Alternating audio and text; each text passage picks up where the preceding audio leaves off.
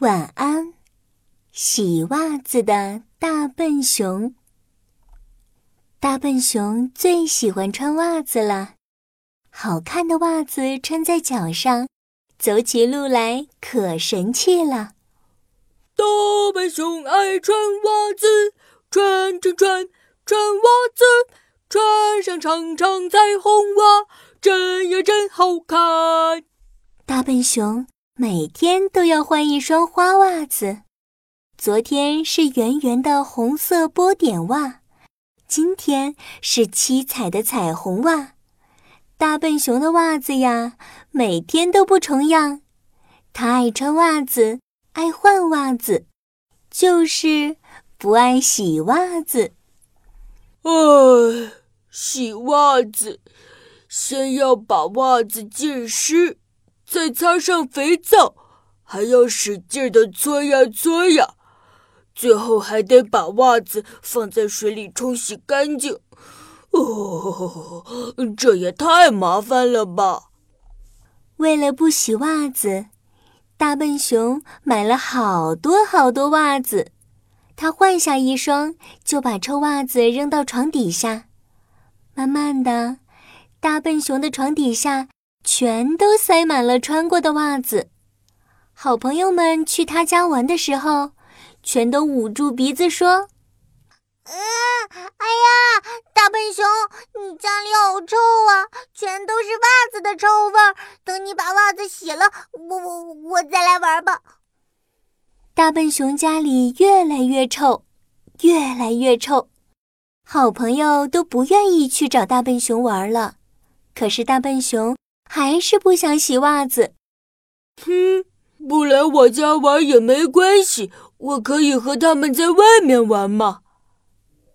可是这一天，大笨熊脱下脏袜子，要换新袜子的时候，发现他已经没有袜子可以换了。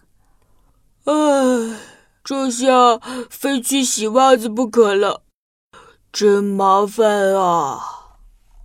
大笨熊趴在床底下，掏出了整整一大盆山那么高的臭袜子。他光着脚丫子来到河边洗起袜子来，洗呀洗呀。大笨熊洗着袜子，也觉得臭袜子熏得眼睛鼻子都受不了了。啊啊切！啊切！哎呀呀！没想到我的臭袜子这么臭。呃呃呃呃切呃切！大笨熊洗呀洗呀，河里的动物们全都受不了了。呃呃，受不了了，受不了了！呃，大笨熊的袜子实在太臭了。小鸭子、白天鹅一个个扑腾着翅膀回到岸上，而只能生活在水里的小鱼、小虾可就惨了。他们拼命地跳出水面，呼吸着。啊！救命啊！啊！救命啊！我们要被臭死了！路过的好奇象也把长鼻子卷起来，他憋着气对大笨熊说：“大笨熊，你还是把袜子放在大木盆里洗吧，河里的小鱼小虾真的会被臭死的。”大笨熊很难为情。他不好意思地说：“可是这么多袜子，我的木盆根本就装不下。”没关系，我有办法。好奇象找来了一个海盗船那么大的木盆。大笨熊，你有这么多袜子，洗到太阳下山都洗不完，还是我来帮你洗吧。谢谢你，好奇象，你真是太好了。大笨熊正愁袜子太多了呢，洗袜子实在太麻烦了。幸好有好奇象帮我。大笨熊和好奇象围着海盗船那么大的木盆，洗呀洗呀，搓呀搓呀，换了一盆又一盆的水，终于，袜子里搓出的脏泡泡变成了干净的白泡泡。他们又继续洗呀洗呀，搓呀搓呀，搓出的肥皂泡泡足足有一百层房子那么高。大笨熊和好奇象都被围在肥皂泡泡里面了。啊啊啊啊啊！切！一个泡泡堵住了好奇象的鼻子，让他忍不住的打了一个大大的喷嚏。咻！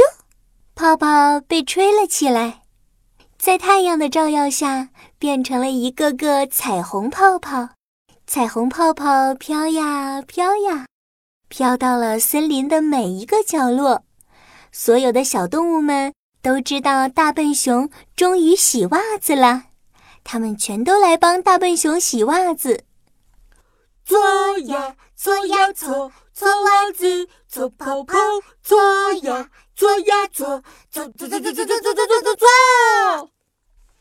在所有小动物的帮助下，大笨熊终于把袜子洗干净了。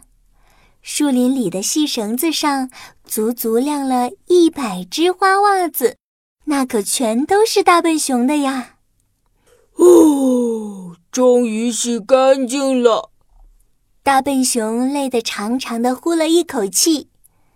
他倒在小树林里的草地上，一双一双的数起袜子来。突然，呼，呜呜呜呜，一阵大风刮来，大笨熊袜子全都被风刮跑了。哎呀，哦哦，我的袜子！哎呀，我的波点袜子！哎呀，哎呀，我的花袜子！哎哎。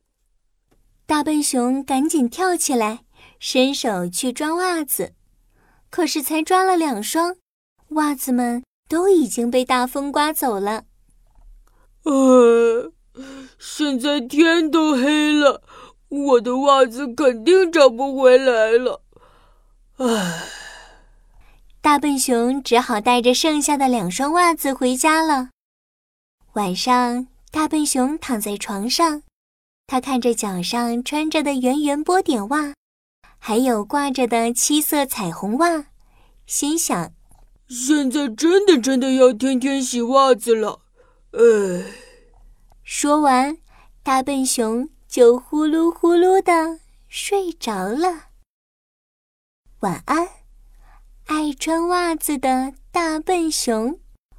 晚安，亲爱的小朋友。